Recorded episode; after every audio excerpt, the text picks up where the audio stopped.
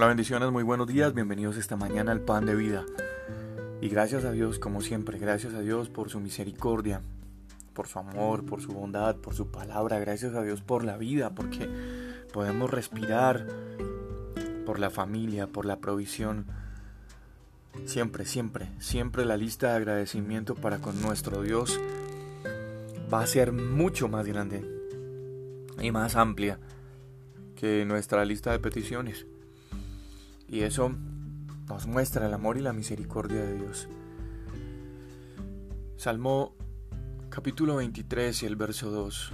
Es un salmo que muchos conocemos prácticamente de memoria y que nos reconforta, nos anima, nos da esperanza. Pero el verso 2 dice, en lugares de delicados pastos me hará descansar, junto a aguas de reposo me pastoreará. Yo no sé si te has preguntado qué serán aguas de reposo. Y las aguas de reposo son aquellas aguas que lo invitan a uno a reposar, a descansar, esas aguas que están serenas, quietas, después de estar mirando uno la caída de la cascada hacia las peñas grandes que rebotan las gotas de agua y se hace como una capa de brisa y se ve las aguas turbulentas caer ahí en ese pedazo, en esa parte. Pero luego se forma una corriente pequeña que va llenando todo un estanque. Y entonces luego vemos las aguas de reposo, que ya no son ni tan profundas, tampoco son tan bajas, y que a veces también se tornan cristalinas esas son las aguas de reposo. Cuando, cuando nosotros nos concentramos en el sonido del agua, parece que hay un poder escondido ahí en el sonido del agua. Parece que asustan también cuando, cuando escuchamos un ruido fuerte del agua.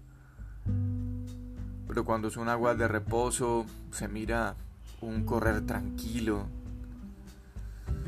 el alma puede descansar bastante ahí. Eso trae como una paz indescriptible a nuestra vida, un descanso diferente. Y eso es lo que quiero compartirte esta mañana, en este mensaje, en esta reflexión de pan de vida.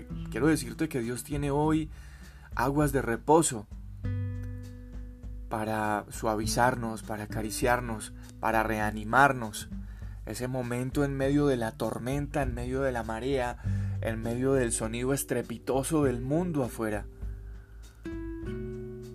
Hoy Dios tiene aguas de reposo para con nosotros. Allí nos pastorea. Allí podemos descansar en esas aguas de reposo.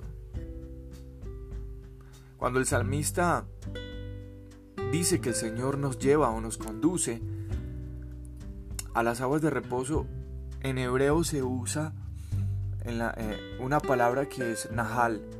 Y, esa, y ese reposo, esa palabra nahal, significa producir descanso, significa guiar con cuidado, significa refrescar.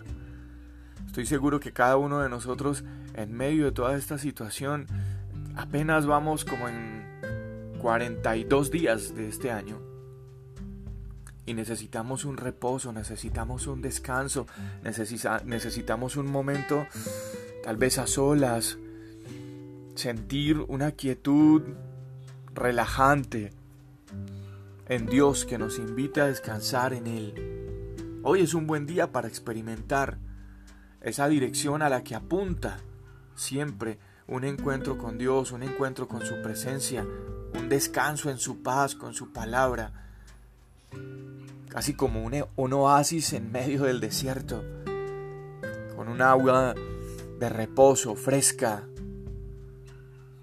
Un agua de reposo es muy distinto a un agua reposada. Mm. El agua de reposo tiene una corriente interna que sigue moviéndose, que va en dirección a un caudal tal vez un poco más pequeño, pero es agua corriente. Es agua que se está renovando, es agua fresca.